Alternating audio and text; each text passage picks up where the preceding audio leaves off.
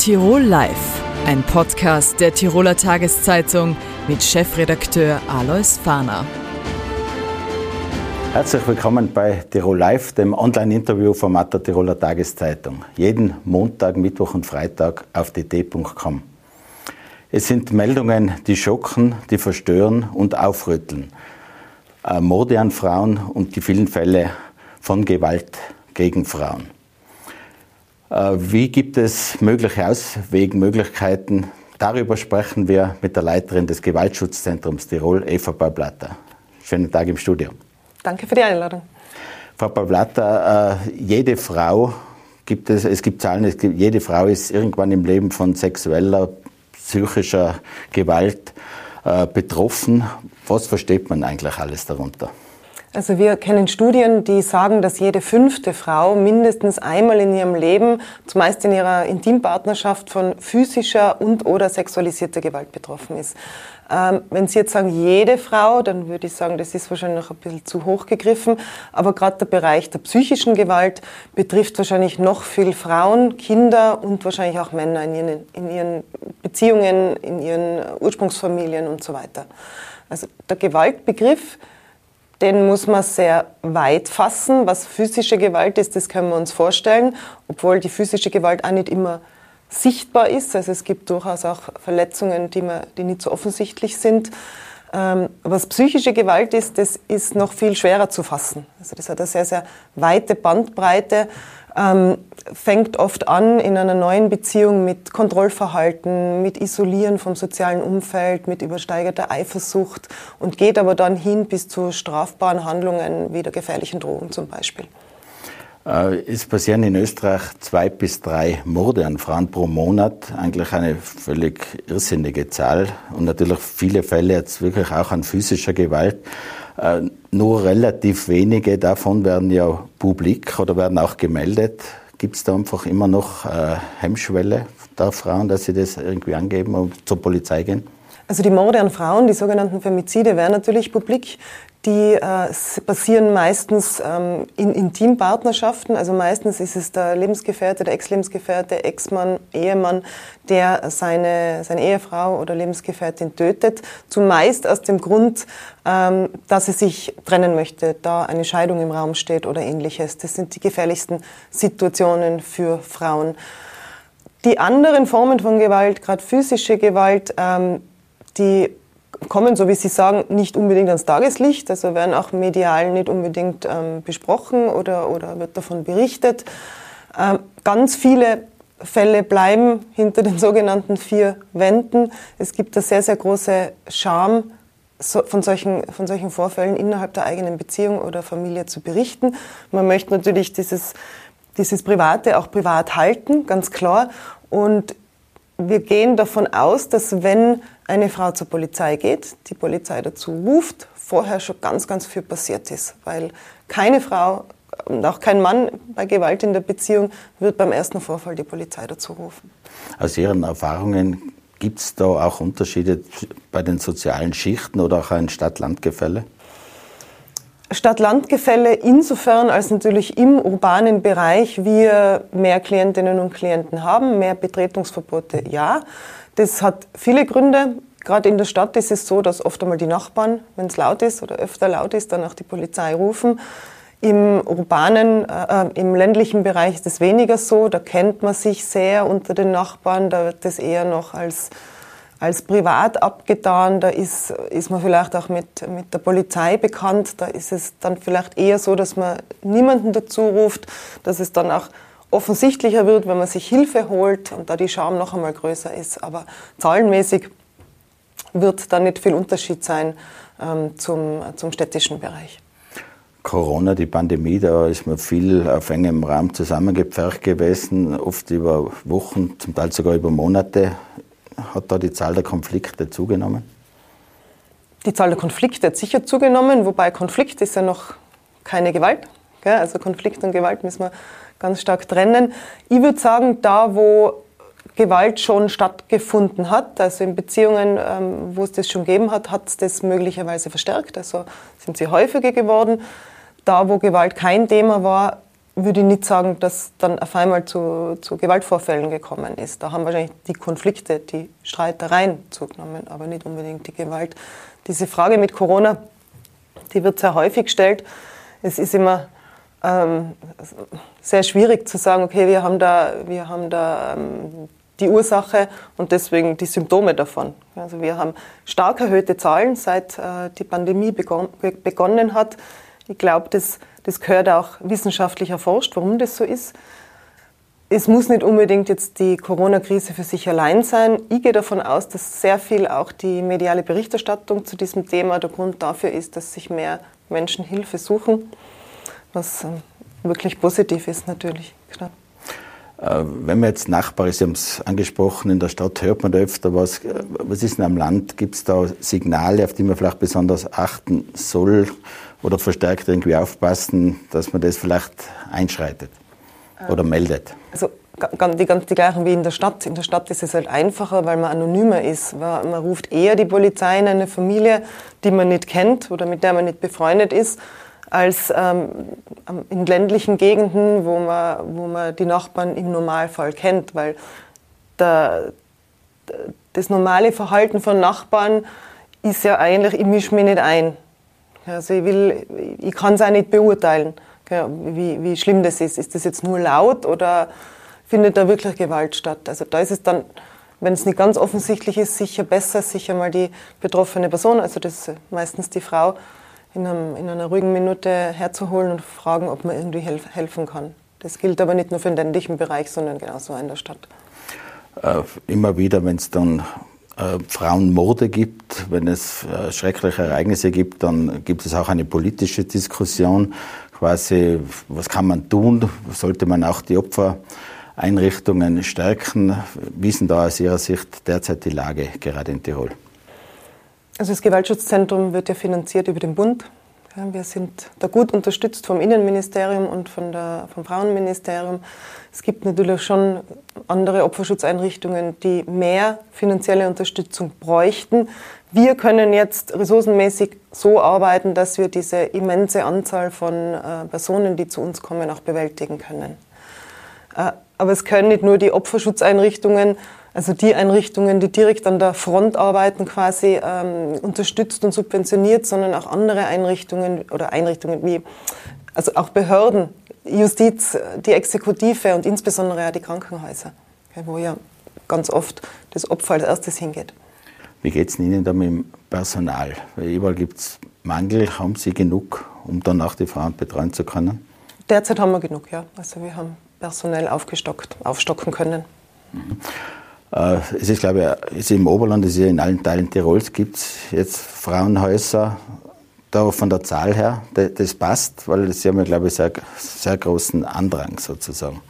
Also ich kann jetzt nicht für die Frauenhäuser sprechen. Also das Gewaltschutzzentrum ähm, arbeitet zwar mit, mit den Frauenhäusern zusammen, natürlich klar sind wir stark vernetzt, weil gerade Frauen, die über Betretungsverbot nicht ausreichend geschützt sind, gehören dann auch in eine, in eine Einrichtung wie das Frauenhaus. Im Oberland ist ein Frauenhaus in Planung. Ich glaube, das liegt ganz gut in der zeitlichen Spur quasi. Äh, wie es dann dort mit den Plätzen ausschauen wird, das kann ich jetzt schwer sagen. Im Unterland gibt es Frauennotwohnungen. In Innsbruck haben wir das Tiroler Frauenhaus. Also es geht zumindest in eine gute Richtung, auch in Tirol. Es wird immer gesagt, auch von Ihnen, äh, dass es auch um Machtgefälle in der Beziehung geht, dass da die Frauen einfach immer noch in vielen Fällen zu abhängig sind. Wo könnte man den vorbeugen verstärkt eingreifen? Ja, das ist eine echt eine schwierige Frage. Da könnte man wahrscheinlich stundenlang drüber reden. Äh, es geht ganz viel um unsere Sozialisierung. Wie werden wir erzogen? Wie wird ein Mädchen erzogen? Wie wird der Bub erzogen? Wie schaut auch die Erziehung in der Schule aus? Und was wir alle leben, Männer und Frauen, ist dieses Machtgefälle. Also es ist irgendwo normal, dass die Frau nach dem Kinderkriegen lang daheim bleibt, dann in einen Teilzeitjob geht, sich dadurch natürlich abhängig macht aber es ist ja nur ein Teil der Abhängigkeit, die finanzielle Abhängigkeit. Also viel bindender ist ja die emotionale Abhängigkeit, die sich einfach in Gewaltbeziehungen sehr, sehr stark ähm, ja, entwickelt, wenn immer diese Gewaltspirale, dieser Gewaltkreislauf stattfindet. Also dieses, dieses Hin und Her zwischen Nähe und Distanz und, und Bindung und, und, und Eskalation. Ein Punkt ist ja wahrscheinlich, die Frauen noch mehr zu ermutigen, nach außen zu gehen, wenn es Vorfälle gibt. Der andere Punkt wäre, wie kann man verstärkt auch an die Männer heran, die ja dann die Täter sind? Es gibt seit September letzten Jahres die Verpflichtung für Gefährder und Gefährderinnen, es gibt auch Frauen, die weggewiesen werden, sich einer sechsstündigen Beratung zu unterziehen. Das ähm, läuft bei uns über den psychosozialen Pflegedienst, den BSB, der die Beratungsstelle für Gewaltprävention eröffnet hat. Also da tut sich schon auch was, aber da, da werden ähm, Männer, insbesondere Männer, beraten in einem Zwangskontext. Also sie müssen dorthin gehen. Das ist nichts Freiwilliges. Sie müssen dorthin gehen, sonst bekommen es, ähm, ja, ist eine Verwaltungsübertretung. Wenn sie es nicht tun, bekommen ziemlich eine Strafe dann. Also es sollte viele mehr Möglichkeiten geben, im Rahmen zum Beispiel der, der Männerberatung, äh, Beratung zu finden, relativ schnell einen Termin zu finden, weil wenn Männer bereit sind, sich beraten zu lassen, dann muss man dieses relativ kleine und kurze Zeitfenster gut nutzen, damit sie dort auch wirklich ankommen und andocken. Ich meine, dass man alle quasi ansprechen kann, wird sehr schwierig sein. Wahrscheinlich müssen wir schon in der Kindheit anfangen, Schulen und so weiter. Äh, Gibt es da Vorschläge? Das Thema ähm, mehr in die Schule zu bringen, mehr in die Bildung, auch schon in die Kindergärten mit den Kindern kindgerecht zu arbeiten am, am Thema Rollenbild Mann, Frau, was bin ich als Bub, was bin ich als Mädchen, wie, wie kommuniziere ich miteinander, was ist, was ist ein, ein Zugehen, was, was erlaube ich nicht, wie funktioniert Kommunikation, also ich würde das jetzt nicht nur auf die, auf die Bildungseinrichtungen schieben, natürlich, natürlich ganz, ganz klar ins Elternhaus. Ja, also das, aber ich glaube, das ist eine Entwicklung, die sicher noch eine Zeit lang braucht. Wie beurteilen Sie die Bundespolitik, die immer wieder Verschärfungen angekündigt hat von den Betretungsverboten, Wegweisungen? Es hat mehrere auch gesetzliche Verschärfungen gegeben oder wurden zumindest angekündigt. Gibt es da noch was, äh, wo man nachschärfen sollte? Also unser Gesetz ist gut. Das Gewaltschutzgesetz ist wirklich gut. Das Gewaltschutzgesetz ist ja ist das Kernstück ja das Betretungsverbot, also die Möglichkeit, einen Gefährder aus seiner Wohnung wegzuweisen und ihn, ihm nicht mehr zu erlauben, zwei Wochen dorthin zu gehen. Von dem, was Sie sprechen in Bezug auf Verschärfung, nehme ich an, dass Sie meinen die Strafverschärfungen im Strafgesetzbuch. Da wissen wir einfach auch aus Erfahrung, dass höhere Strafen, die ja nur im Strafgesetzbuch niedergeschrieben sind, niemanden davon abhalten werden, eine Straftat zu begehen. Schon gar nicht in dem Bereich, wo die Strafen so massiv verschärft worden sind, im sexualisierten Bereich. Also das hat kaum einen Nutzen, das ist etwas, was, was wahrscheinlich sich gut verkaufen lässt, aber dem Opfer selber nicht zugutekommt.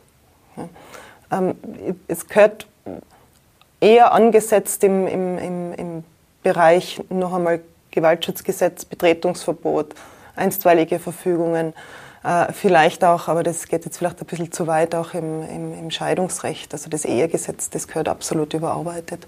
Mhm. Papa Blatter, danke schön fürs Kommen, danke schön fürs Gespräch. Vielen Dank für die Einladung.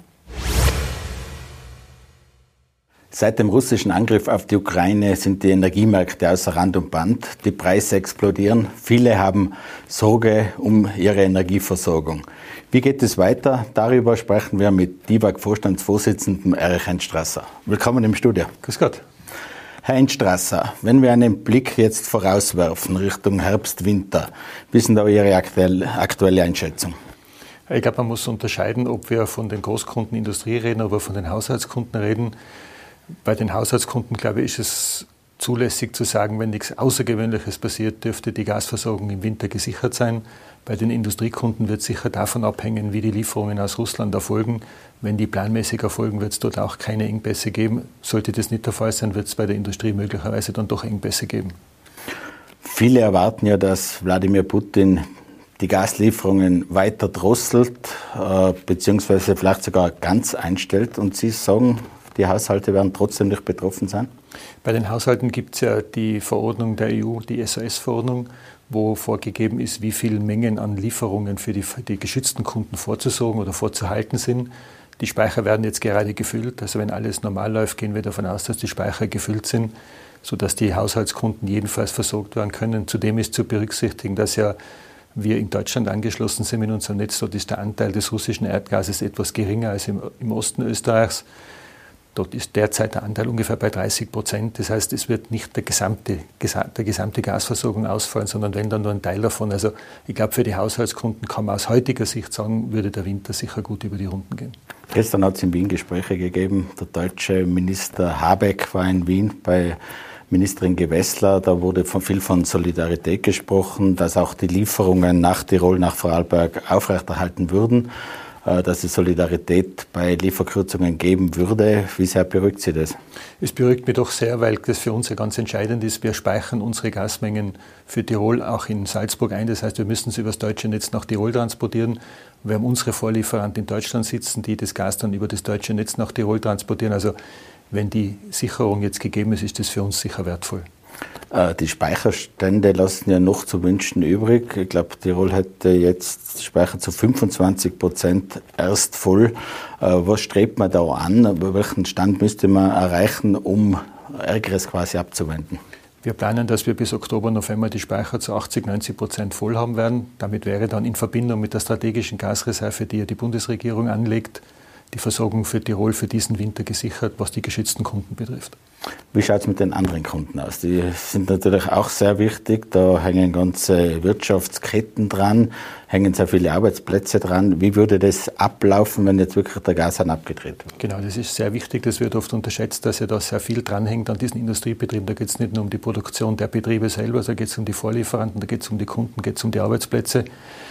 Ablaufen würde das so, dass ja, wenn es zu einem Gasengpass käme, müsste ja die Frau Bundesministerin eine Verordnung erlassen, wo dann vorgegeben ist, in welcher Reihenfolge und in welchem Ausmaß die einzelnen Betriebe abgeschaltet werden. Da laufen derzeit nach unserer Information die Gespräche zwischen Ministerium und den Unternehmen. Aber wie gesagt, das ist weder in unserer Kompetenz noch in der Kompetenz der Landesregierung, das ist ausschließlich Kompetenz der Frau Bundesministerin. Äh, vieles wird ja auch gesprochen über das Energiesparen, auch jetzt schon Energiesparen. Gibt es da auch Hinweise oder Hoffnungen der DIVAG, äh, wie man jetzt bis zum Herbst, Winter mit der Energie umgehen sollte? Ich glaube, das ist sicher ganz eine richtige Vorgabe, dass man möglichst sparsam mit Energie umgehen soll, weil jedes kWh Gas, das wir jetzt nicht verbrauchen, weil wir es einsparen, kommt in den Speicher und sichert dann die Versorgung im Winter. Also die Energiesparaufrufe der Bundesregierung sind jedenfalls sinnvoll und zweckmäßig. Es geht ja dann auch im Winter wahrscheinlich um Heizung und so weiter. Da gibt es ja Stimmen, die sagen, ja, man wird da mit weniger Raumtemperatur rauskommen müssen. Äh, es wird vielleicht Warmwasser nur in wenigen Stunden in der Nacht geben. Äh, ist sowas realistisch? Ich glaube, dass es schon ein Extremszenario wäre, wenn es dazu käme. Aber was jedenfalls Sinn macht, ist von sich aus schon die Temperatur im, im, Raum zu drosseln. Wie gesagt, das Gas, das wir für die Raumwärme nicht brauchen, geht dann in die Speicher und steht für die normale Versorgung zur Verfügung. Und Energiesparen ist nie was Schlechtes, das macht in jeder Hinsicht Sinn. Wo könnte man jetzt schon einsparen, dass das dann vielleicht im Winter was bringt? Ich glaube, ganz ein wesentlicher Faktor ist einfach Heizung und Verkehr. Das sind zwei zentrale Themen, wo sehr viel Energie verbraucht wird und wo, glaube ich, auch Energiesparpotenzial da ist, ohne dass es zu einer großen Komforteinbuße kommt. Merken Sie schon Stimmen aus der Wirtschaft, die sagen, wir wollen jetzt weniger brauchen oder wir müssen weniger brauchen, weil die Kosten so extrem sind? Ich denke jetzt zum Beispiel an Schwimmbäder, Seilbahnen, auch andere Betriebe. Das hören wir ganz generell. Ich meine, der Gaspreis hat sich in den letzten zwölf Monaten verachtfacht. Dass das bei den Industriebetrieben natürlich Bestrebungen auslöst, Kosten zu senken, ist ganz logisch. Und die schauen natürlich alle, wie können sie noch Energie einsparen, wie können sie umstellen von Gas auf andere Energieträger. Das ist in der Industrie gerade voll im Gange jetzt. Man wird das Gas aber nicht ganz ersetzen können. Das heißt, Gas wird essentiell sein, auch für den Fortbestand der Industrie. Gibt es Möglichkeiten jetzt, jetzt kurzfristig oder zumindest dann mittelfristig jetzt statt russischem Gas auf andere Gasquellen umzusteigen. Gibt es da Bemühungen? Gibt es wahrscheinlich, aber wo kommt das her dann? Genau, es gibt viele Bemühungen, aber das Problem ist das, das Gas ist ja im Wesentlichen schon verkauft. Das heißt, es ist nicht so, dass freie Gasmengen am Weltmarkt vorhanden sind, die man jetzt aufkaufen kann. Man muss sie quasi aus anderen Verträgen rauskaufen. Das kostet einfach immens viel Geld. Es wird aber gemacht und es funktioniert ja. Man sieht, in Deutschland ist der Anteil an russischem Erdgas von über 40 Prozent auf derzeit unter 30 Prozent gesunken spielt sicher auch mit, dass wir Sommer haben, wo weniger Gas verbraucht wird. Aber die Bemühungen laufen, aber es ist nicht so, dass Erdgas einfach frei am Markt verfügbar ist und ich kann das einfach so einkaufen. Das muss man aus Verträgen eigentlich rauskaufen, wo das schon einmal verkauft worden ist. Hat auch Österreich aus Ihrer Sicht Versäumnisse gemacht? Jetzt nicht nur, dass man so viel bei den Russen eingekauft hat. Österreich hätte ja selber recht hohe Gasreserven äh, in Niederösterreich und so weiter. Da ist jetzt die Diskussion auf gekommen, das könnte man doch relativ umweltfreundlich fördern. Wahrscheinlich wird es aber nicht so schnell gehen. Das ist eine neue Diskussion, die auch für uns sehr spannend ist. Das wird eine politische Entscheidung sein, ob man das machen kann oder will. Grundsätzlich, glaube ich, muss man sagen, der Energiemarkt ist ein europäischer Markt. Da wird es mit Alleingängen von einzelnen Nationalstaaten nicht getan sein. Das wird eine europäische Anstrengung brauchen, damit man das dann auch gut über die Bühne bringt. Wenn es zu Gasknappheit kommt, was heißt das dann auch in der Fernwärme? Das ist natürlich unmittelbar miteinander verbunden, vor allem deshalb, weil wir in Tirol ja sehr viel regenerative Fernwärme haben. Das heißt, wir nutzen die Produktion oder Abwärme aus Produktionsanlagen von Industrie. Das heißt, wenn die Industrie aus irgendeinem Grund zurückgefahren werden müsste, fehlt uns die Wärme für die Fernwärme. Und insofern sind wir natürlich sehr froh, wenn die Industrie möglichst nicht zurückfahren muss. Aber wenn zurückgefahren würde, dann steht weniger Fernwärme zur Verfügung. Ersatz ist schwierig, oder? Ersatz in der Fernwärme ist ganz schwierig. Wir sind derzeit gerade dabei, dass wir ein, schnell auf die Schnelle jetzt ein Ersatzheizwerk auch noch bauen. Da hoffen wir, dass wir die Genehmigungen rechtzeitig bekommen, aber das kann auch eigentlich nicht die gesamte Energieproduktion ersetzen, aber ein Teil dann zumindest schon. Äh, viele stöhnen unter den explodierten Preisen. Es gibt zwar auch staatliche Hilfen und so weiter für die Abnehmer, aber Sie haben selber gesagt, beim Einkauf ist der Gaspreis hat sich verachtfacht, auch Öl ist raufgegangen, Strom, sämtliche Energieträger. Wie glauben Sie, dass es da weitergeht? Ich denke mal, dass man das schon auf der politischen Seite lösen muss. Ich bin aber kein Freund von Eingriffen in den Markt, weil es zwei Effekte hat. Zum einen ist es so, wenn ich einen Strom- oder Energiepreisdeckel einführe, muss den am Ende des Tages immer wieder irgendjemand zahlen. Und ob ich ihn als Kunde zahle über die Strom- oder Gasrechnung, ob ich ihn als Steuerzahler zahle über höhere Steuern, wird am Ende des Tages egal sein. Und das Zweite, was man berücksichtigen muss, ist das, wenn man die Energiepreise jetzt fördert, dann sind sie wieder günstig und dann ist natürlich der Anreiz zum Energiesparen wieder ein geringerer.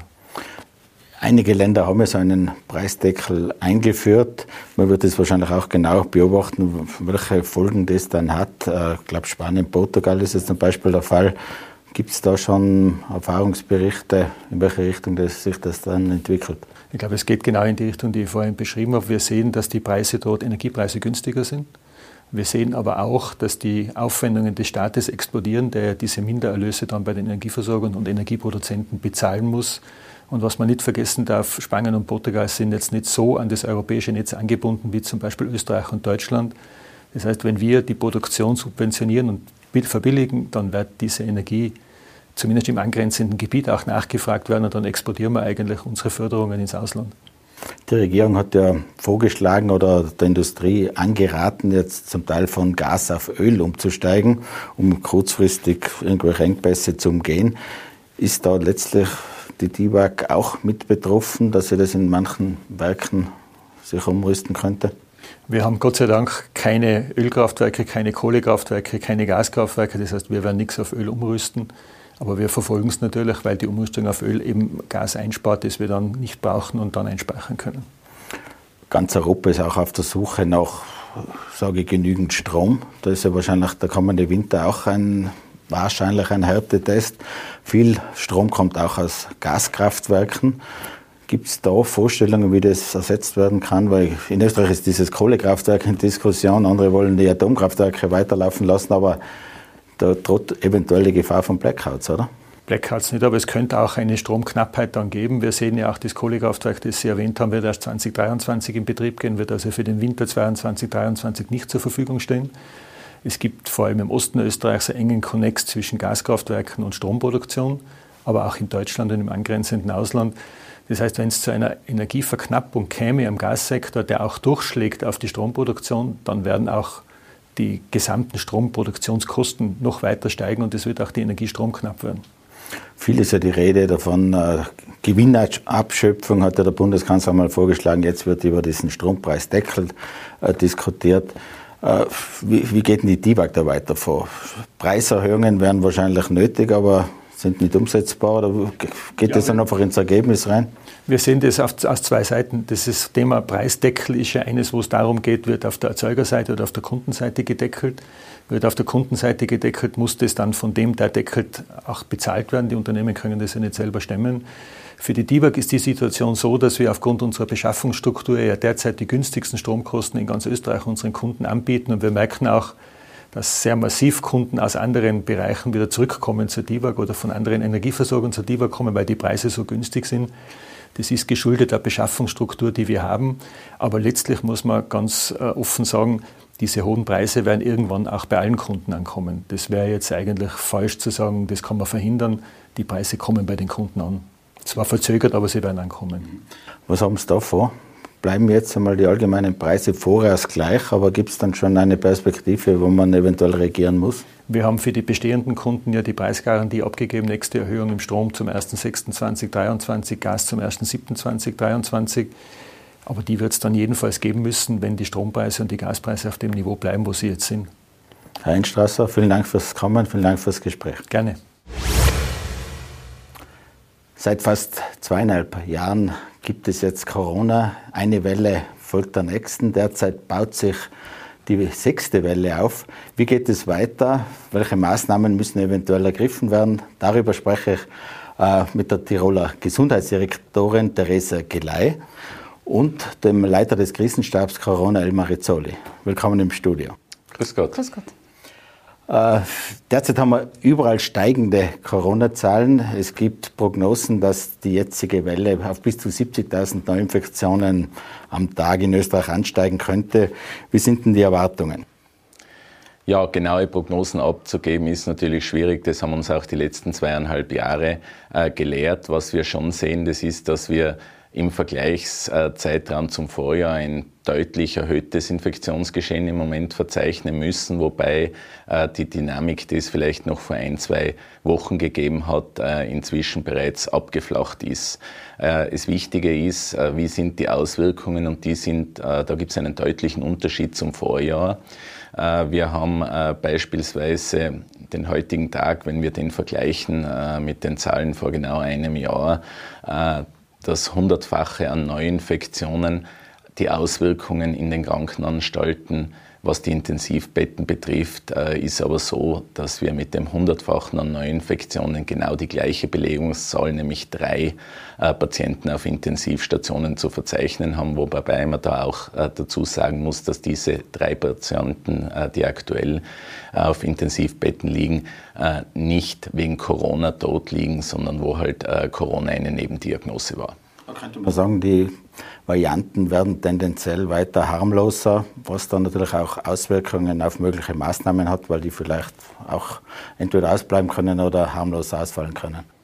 Ja, das Ziel von Maßnahmen war ja immer, das Gesundheitssystem aufrechtzuerhalten und äh, hier befinden wir uns aktuell in einem sicheren Bereich. Wie ist die Lage derzeit in den Tiroler Krankenhäusern und wie schaut die Erwartung aus, wenn sich die Welle so aufbaut, äh, wie es zumindest prognostiziert wird aus Wien? Also die Krankenhäuser sind derzeit stabil. Äh, wir stehen in engen Austausch immer mit den Krankenhäusern. Äh, die Corona-Patientenbelastung als solche ist nicht äh, diejenige, die den Krankenhäusern große Sorgen macht. Äh, die, der Verlauf, speziell der Omikron-Variante, ist ja anders, wie wir es noch von der Delta-Variante kennen. Er ist milder, er befällt hauptsächlich den, die oberen Luftwege, nicht die unteren Luftwege und damit ist auch die Verweildauer von äh, Corona-Patienten in den Krankenhäusern niedriger. Also derzeit ist die Situation sicher stabil, auch die äh, Situation in Intensivstationen. Trotzdem hat es ja zuletzt auch Meldungen gegeben, dass die, dass die Leute in den Spitälern zum Teil am Gang liegen müssen. Zwar, glaube ich, nicht Corona-bedingt. Äh, wissen da die Erwartung? Wie geht es da weiter? Es ist sicher so, äh, dass die derzeitige Fachkräftemangel, der einfach besteht, natürlich einen großen, schon einen Einfluss hat auf das System als Ganzes. Wir haben immer über die Sommermonate auch die Situation, dass natürlich auch Ferienzeit ist und die Urlaubszeit natürlich auch gerade von äh, äh, Mitarbeitern mit Familien genützt werden möchte und auch genützt wird. Aus dem Grund haben wir natürlich sozusagen zwei Faktoren, die an dem System zerren. Äh, aber was uns die Krankenhäuser auch äh, versichern, ist, dass derzeit auf alle Fälle die Notfallversorgung und die Akutversorgung zu 100 Prozent gewährleistet ist und äh, dass wir da sehr gutes System haben, das auch stabil steht. Die Zahlen bauen sich auf, vielleicht bauen sich langsam auf. Wien ergreift bereits wieder schärfere Maßnahmen, auch bundesweit ist es zumindest in Diskussion. Glauben Sie, dass bald einmal auch Verschärfungen in Tirol kommen werden? Ich denke jetzt zum Beispiel Maskenpflicht oder ist das aus Ihrer Sicht nicht mehr nötig? Ja, äh, die Bestrebungen Tirols waren an für sich immer, dass es österreichweit einheitliche Regeln gibt. Äh, wir sind jetzt geografisch nicht ein so äh, großes Land und die äh, Bevölkerung, die dann von Maßnahmen betroffen ist, die muss ja auch die Maßnahmen verstehen. Und äh, ich glaube, dass im Moment äh, da nicht die Lage erfordert, dass hier Maßnahmen erforderlich sind. Wie gesagt, äh, grundsätzlich natürlich, äh, wenn seitens des Gesundheitsministeriums äh, Maßnahmen ergriffen werden, dann haben wir die zu vollziehen, aber wir sehen im Moment keine Notwendigkeit. Man hat ja auch im Frühling gesehen, dass es extrem hohe Neuinfektionszahlen gegeben. Letztlich ist nichts zusammengestürzt. Ist es vielleicht zu erwarten, man kann einfach mit einer weit höheren Zahl auskommen, um ohne äh, größere Beschränkungen zu verhängen, geschweige denn einen Lockdown? Ja, ich glaube, äh, geistig teilweise hängen wir hier noch äh, täglich an den Neuinfektionszahlen. Äh, das Virus hat sich aber, wie wir ja schon besprochen haben, deutlich weiterentwickelt. Äh, und ich glaube, das muss man einfach immer äh, wieder neu beurteilen. Äh, das, was vielleicht, wo eine Größe von 10 vor eineinhalb oder zwei Jahren noch entscheidend war, ist es heute vielleicht eine Größe von 100 oder 1000. Da müssen wir uns auch immer mitentwickeln, mit der Entwicklung des Viruses und eben aktuell diese Variante. Und es ist ja auch so, dass sich nicht eine neue, äh, grob abgeänderte Variante abzeichnet irgendwo auf dieser Welt, da liegen ja im Moment keine diesbezüglichen Informationen vor, äh, werden wir damit rechnen, dass diese Omikron-Subvarianten das Bild prägen werden die nächsten Wochen und Monate. Äh, und äh, da gibt es eben milde Verläufe, die haben nicht solche Auswirkungen aufs Gesundheitssystem. Und damit verkraftet man natürlich auch ohne Maßnahmen höhere Infektionszahlen. Früher hat man irgendwie gebannt immer auf die täglichen Neuinfektionszahlen geschaut. Mittlerweile ja, wird, es, wird da fast zur Tagesordnung übergegangen. Äh, hat man überhaupt einen Überblick, wie derzeit die Infektionslage ist, weil getestet wird ja kaum noch, oder? Ja, kaum noch würde ich jetzt nicht sagen. Sicherlich ist es äh, äh deutlich geringer, das Testaufkommen, als wie beispielsweise vor einem Jahr. Äh, aber auch hier haben wir strikt äh, die äh, Teststrategie des Bundes umgesetzt, die ja vorsieht, dass man zwar noch bis insgesamt zu zehn, also fünf PCR, fünf Antigen-Tests jeder Österreicher, jede Österreicherin im Monat durchführen kann. Abgesehen davon, wenn sie symptomatisch ist. Und das ist natürlich nach wie vor wichtig, wenn äh, Symptome auftreten, damit man hier jetzt nicht unnötig dann weitere äh, Personen infiziert, dass man sich gleich äh, testen lässt. Und natürlich haben wir ja parallel, da unterscheiden wir uns ja auch vielleicht von anderen Bundesländern, erstens einmal Pionierarbeit geleistet, was äh, das Abwassermonitoring betrifft und wo wir einfach Referenzzahlen haben und da vergleichen können, weil das Abwasser äh, kann nicht lügen, äh, denn das gibt die wahren Werte und die wahre Dimension der Infizierten wieder. Und hier haben wir doch mit über 40 äh, Messstationen ein klares Lagebild in Tirol, das wir natürlich mit den dann real eingemeldeten Zahlen immer abstimmen. Und wie schaut es aus? Deutlich steigend oder relativ stabil? Das Abwasser auch in den letzten Tagen äh, ist eine Stagnation verzeichnet worden und äh, wir sehen das dann immer ein paar Tage später auch bei den äh, reellen Zahlen. Und das Wichtige ist, sicherlich gibt es immer eine Dunkelziffer, die wird es aber immer geben. Äh, aber solange die Dunkelziffer nicht sehr, sehr äh, höher ist als wie die realen Fälle, die wir wissen, wo auch Absonderungen ausgesprochen werden, äh, muss man einfach auch damit leben. Frau Gehley, wie geht es denn jetzt mit dem Testen und mit dem Impfen in den nächsten Monaten weiter? Beides ist ja eher, sage ich jetzt einmal, derzeit auf Sparflamme unterwegs. Äh, ja, Testen äh, und Impfen gibt es erwartungsgemäß die Vorgaben des Bundes, an denen wir uns äh, dementsprechend auch orientieren. Von Seiten des Impfens ist ja jetzt eine klare Empfehlung herausgekommen, dass eine Auffrischungsimpfung für gerade die ältere Personengruppe und für Risikogruppen notwendig wäre, vor dem Hintergrund, dass natürlich die letzte Impfung doch eine Zeit zurückliegt und man weiß, dass die Immunität einfach abnimmt, sowohl nach einer Impfung als auch nach einem Infekt. Aus dem Grund ist es sicher gut, äh, dementsprechend diese Informationen auszusprechen und zu sagen, es braucht eine Auffrischungsimpfung. Wir bieten ja schon immer, also wir haben das ja im Unterschied zu anderen Bundesländern nicht eingestellt, entsprechende Angebote in unseren Impfstraßen an. Auch das Angebot äh, bei den Hausärzten besteht weiter und äh, dementsprechend schauen wir auch auf den Herbst zu, dass wir dieses Angebot noch deutlich erweitern. Vor dem Hintergrund, dass wir klar sagen, die Menschen, die sich schützen lassen wollen, sollen auf alle Fälle die Möglichkeit finden, bei uns im Land das auch zu tun.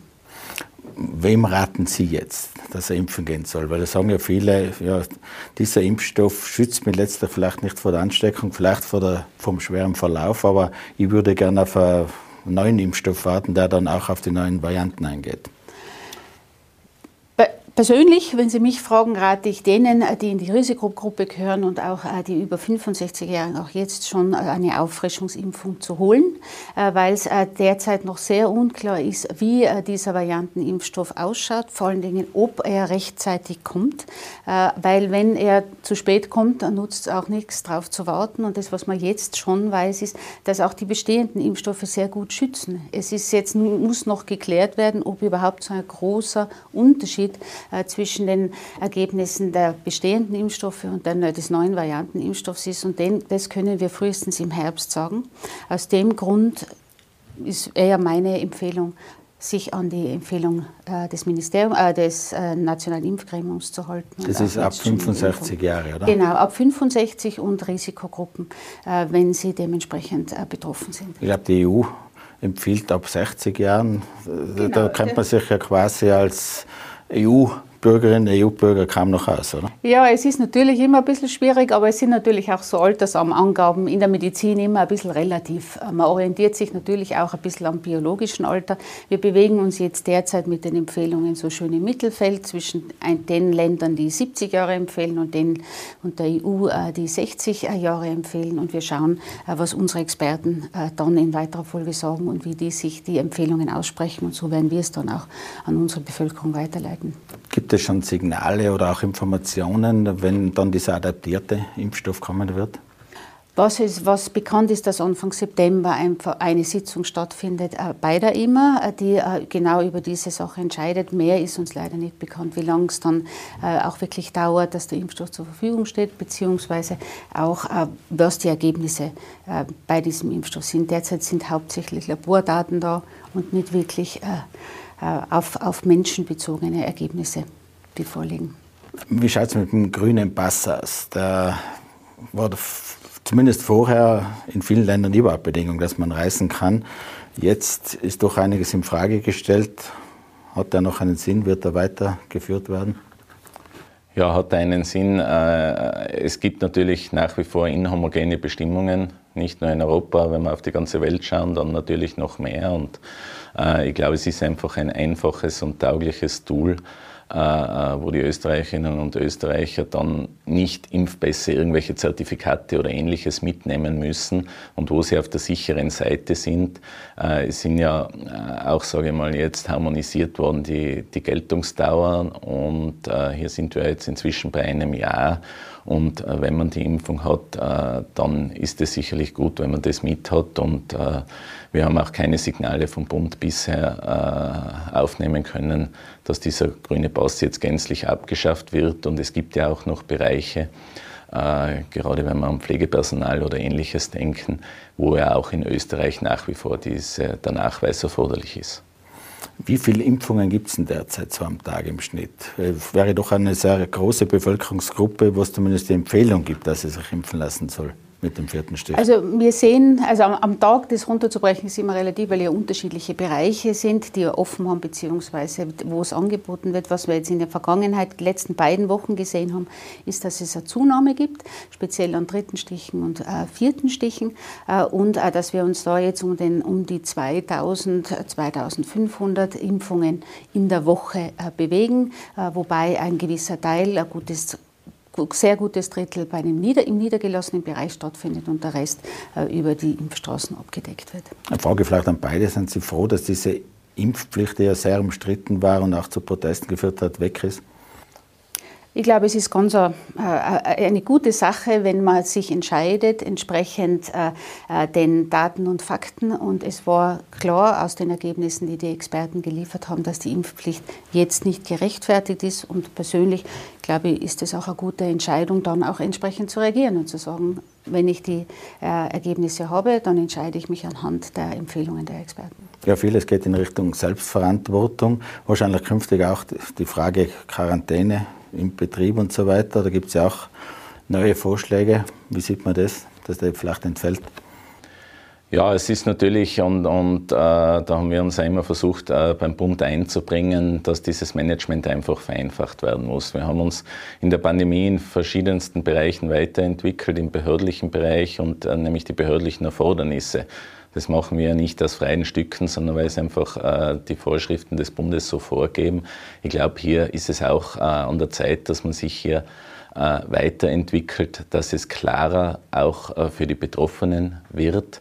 Äh, dass es hier keine individuellen Erledigungen mehr künftig äh, geben sollte, äh, sondern dass quasi so, das wäre unser Vorschlag, eine generelle Regelung gibt, ob das dann Quarantäne ist, Verkehrsbeschränkung, das müssen natürlich dann die medizinischen Experten uns sagen, aber dass man die Verfahren deutlich beschleunigt, dass es dann bei der Information über das Testergebnis eigentlich bleiben kann und dass es ein generell einfaches Regelwerk für die Betroffenen gibt, wie die sich verhalten sollen. Frau Gehley, Herr Rizzoli, danke schön fürs Kommen, danke fürs Gespräch. Gerne. Danke. Ja, meine Damen und Herren, das war Tirol Live. Sie können die heutigen Gespräche gerne auf Podcast nachhören und natürlich auf dt.com und in der Tiroler Tageszeitung nachlesen. Danke, dass Sie mit dabei waren. Bis zum nächsten Mal. Auf Wiedersehen.